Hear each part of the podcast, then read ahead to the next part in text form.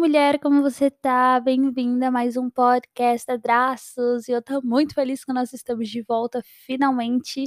E o nosso assunto de hoje é sobre aprender a aprender. E como eu aprendi isso vivendo um dos momentos engraçados na Lituânia, né?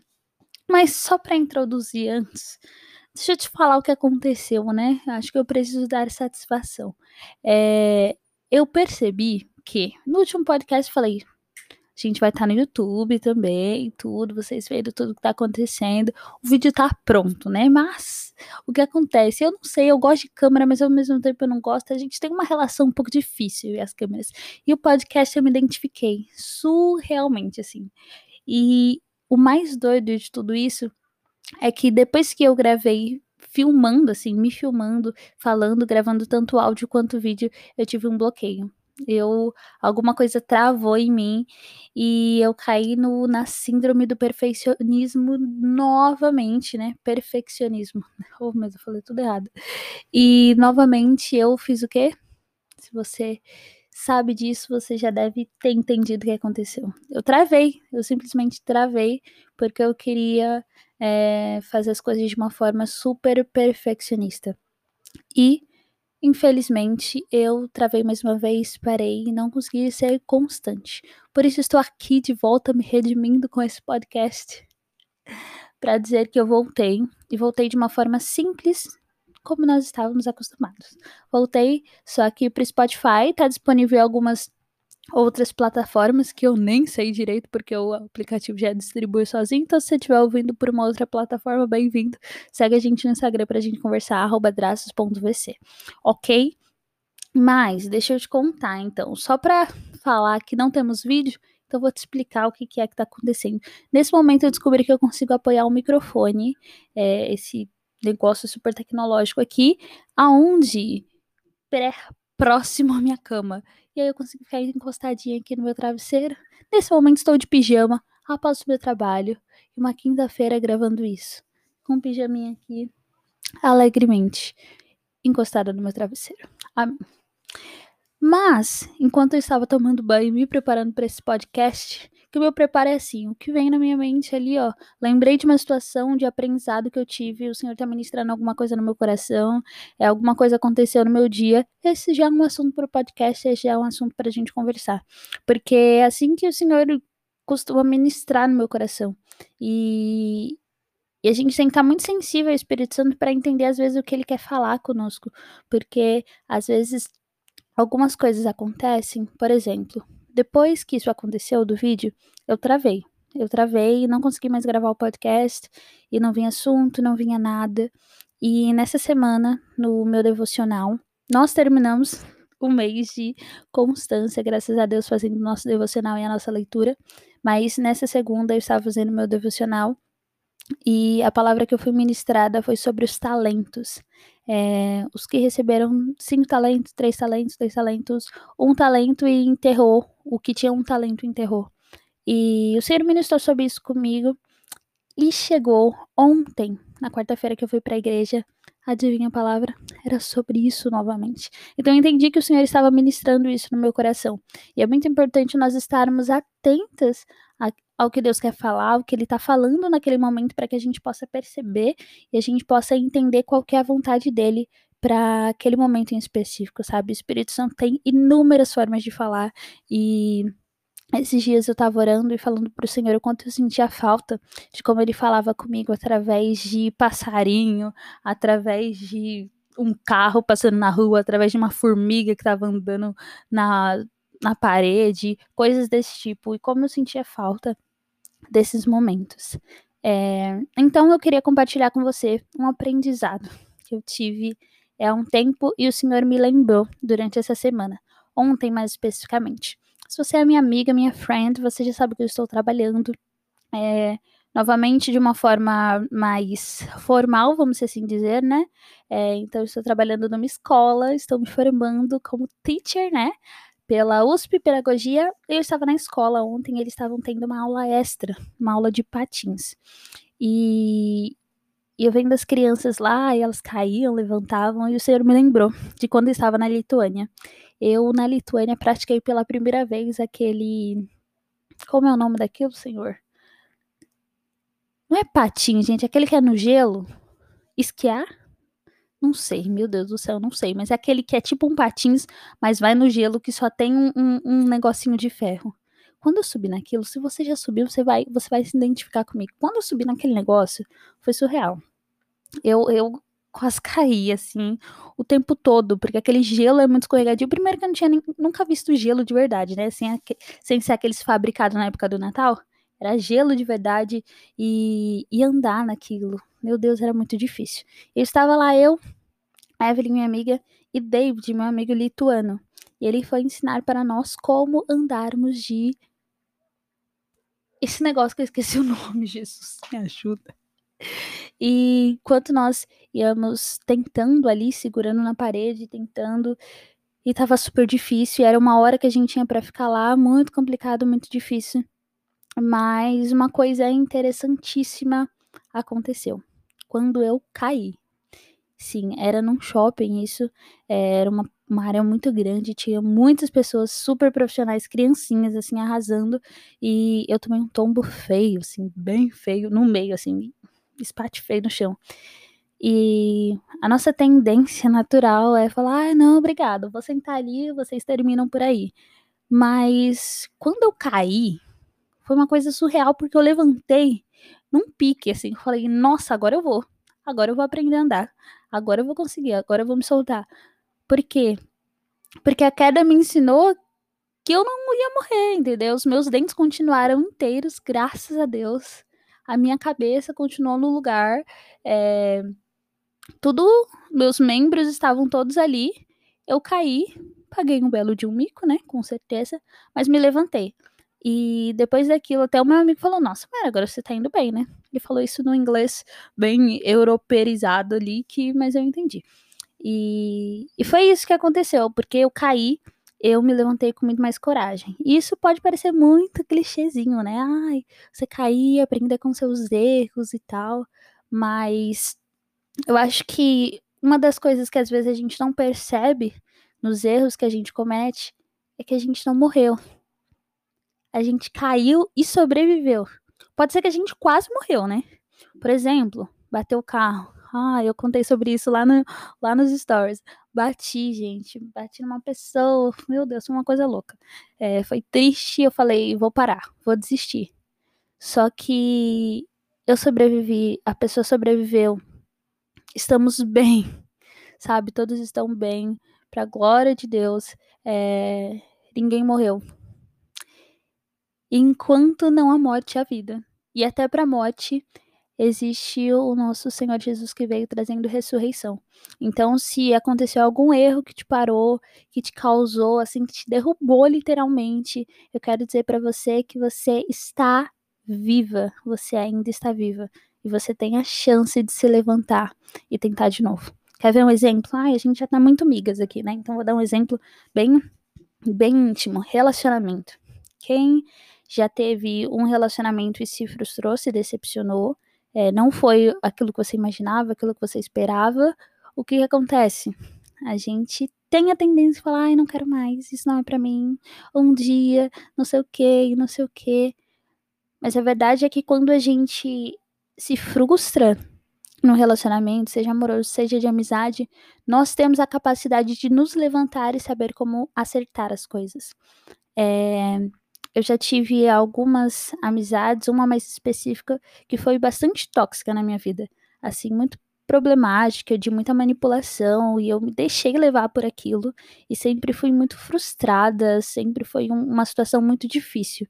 Mas os caminhos, é, os nossos caminhos se separaram, e eu pude aprender muita coisa com essa amizade, depois que eu olhei de fora, que eu falei, tá, Olha onde eu caí. Olha o que aconteceu. Olha o que isso gerou no meu coração sobre amizades. Ok, como que eu posso fazer diferente? Sabe? E mesmo quando eu tiver uma nova amiga que seja é, tenha atitudes tóxicas, porque eu não acho certo dizer que a pessoa é tóxica, mas que tenham atitudes dessa forma, é, como é que eu vou reagir? E quando isso aconteceu novamente, eu soube reagir muito, muito melhor do que da primeira vez. Porque é clichê, é muito simples, mas é uma verdade. Os erros, eles nos ensinam. É muito engraçado quando a gente trabalha na, na escola e as crianças, elas não querem errar. Às vezes elas, a gente pede para elas escreverem alguma coisa. É, como eu trabalho num, numa escola bilíngue, a parte do inglês, às vezes as crianças ficam muito receosas de falar. Teacher, mas eu não sei falar. Eu não sei falar inglês, eu não sei falar inglês. Tá, mas se você não tentar, você não vai falar. Se você não errar, eu não vou poder te corrigir para você acertar da próxima vez. E na vida é assim. Eu sempre oro para Deus, pedindo, Deus, não me deixe errar, não me deixe falhar. Mas muitas vezes, quando eu falho, o Senhor está me ensinando. Todas as vezes, quando eu falho, o Senhor me ensina alguma coisa. Recentemente, eu vi no post da Lisandra. Lisandra, se você estiver ouvindo esse podcast, um beijo para você. É, que Deus não desperdiça nada. Então, as nossas frustrações, os nossos traumas, os nossos erros, coisas que o inimigo colocou na nossa vida e muitas vezes nos, nos laçou e nos jogou num lugar profundo, triste e tenebroso, é, o Senhor consegue tirar disso algo bom. Ele consegue transformar essa tristeza em alguma coisa de renovação. Um exemplo que eu dei de relacionamento. Então, você é muito frustrado no relacionamento, o Senhor consegue tirar disso, desse aprendizagem, uma cura. Aquilo das feridas saírem poder para curar outras pessoas. Então, às vezes a área que você mais foi ferido é a área que você vai ser usado para curar outras pessoas. Por exemplo, ansiedade e depressão. É, é muito diferente por exemplo, eu já tive crise de ansiedade. É muito diferente eu conversar com uma pessoa que está tendo crise de ansiedade, sendo que eu já tive. Porque eu sei o que ela está sentindo. Eu sei exatamente as guerras que ela está enfrentando. Mas talvez de uma depressão profunda eu não consiga falar com tanta propriedade de alguém que já teve. Então eu não consigo ajudar com tanta propriedade de alguém que já teve. Não estou falando que a gente tem que fazer muitas coisas, tem que passar por algumas coisas, mas a gente tem que sim aprender com os erros dos outros, mas infelizmente na nossa vida muitas vezes nós vamos passar por erros, por traumas, por frustrações e que essas coisas sejam usadas para nos levantar e para fazer com que nós continuemos caminhando, sabe? Com que a gente possa ajudar outras pessoas, para que a gente possa curar outras pessoas. Eu não sei do que, que você está passando, eu não sei as lutas que você tem enfrentado, mas eu tenho certeza que o lugar onde você caiu é o mesmo onde você vai levantar e vai continuar caminhando.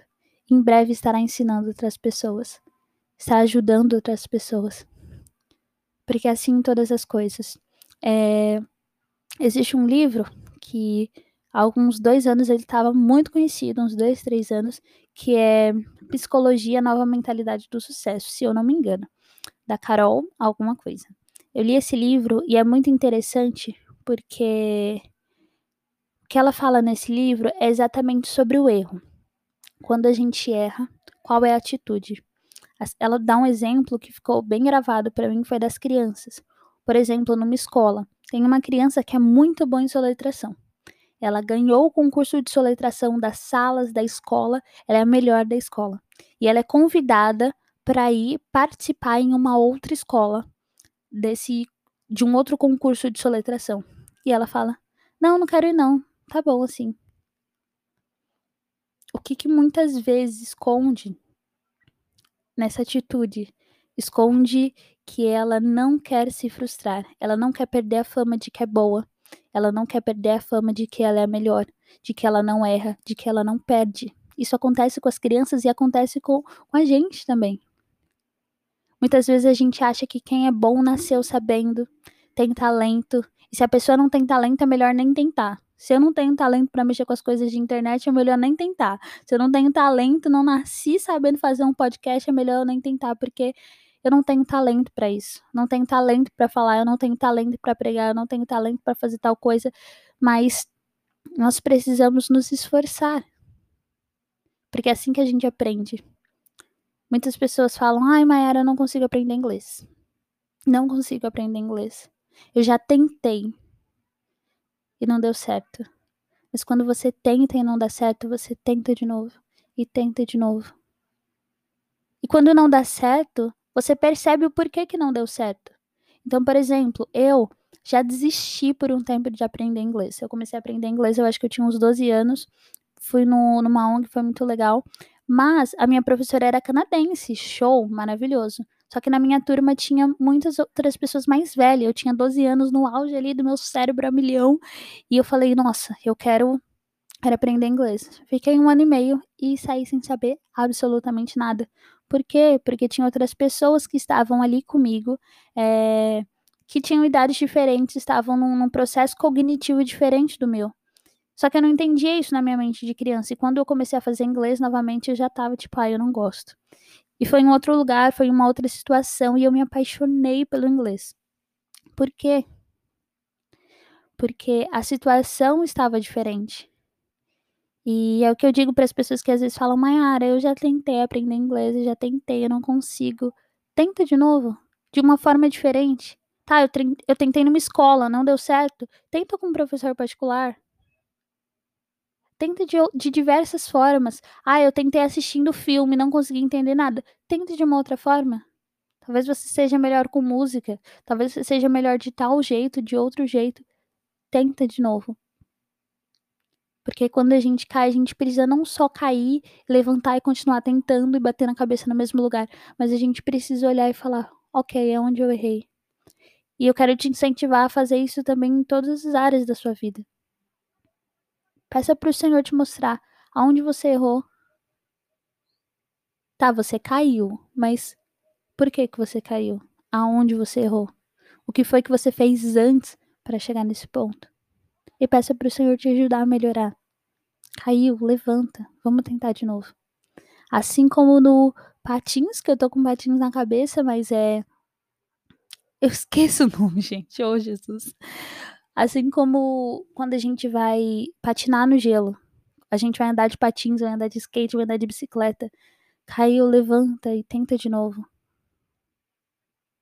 Essa queda não te matou. Você ainda está vivo. Para continuar aprendendo e fazer com que essa dor, com que esse momento, com que esse erro, com que essa queda te levante e seja usada para abençoar e ensinar outras vidas, para que essas vidas não caiam nesse erro. Amém? Nossa, eu falei demais, né? Espero que você tenha gostado dessa conversa. Se você gostou, manda para um amigo, mesmo que essa amiga não goste. Fala, ai, vem, mesmo que seja para discordar, sabe? Manda para ela, espero que você tenha gostado. Se não gostou também, amém, glória a Deus. O importante é você estar tá aqui, a gente tá trocando essa ideia, tá bom? A gente se encontra muito em breve na próxima segunda, se tudo der certo. Um beijo no seu coração. Você é muito querida, especial e abençoada. Beijo, tchau.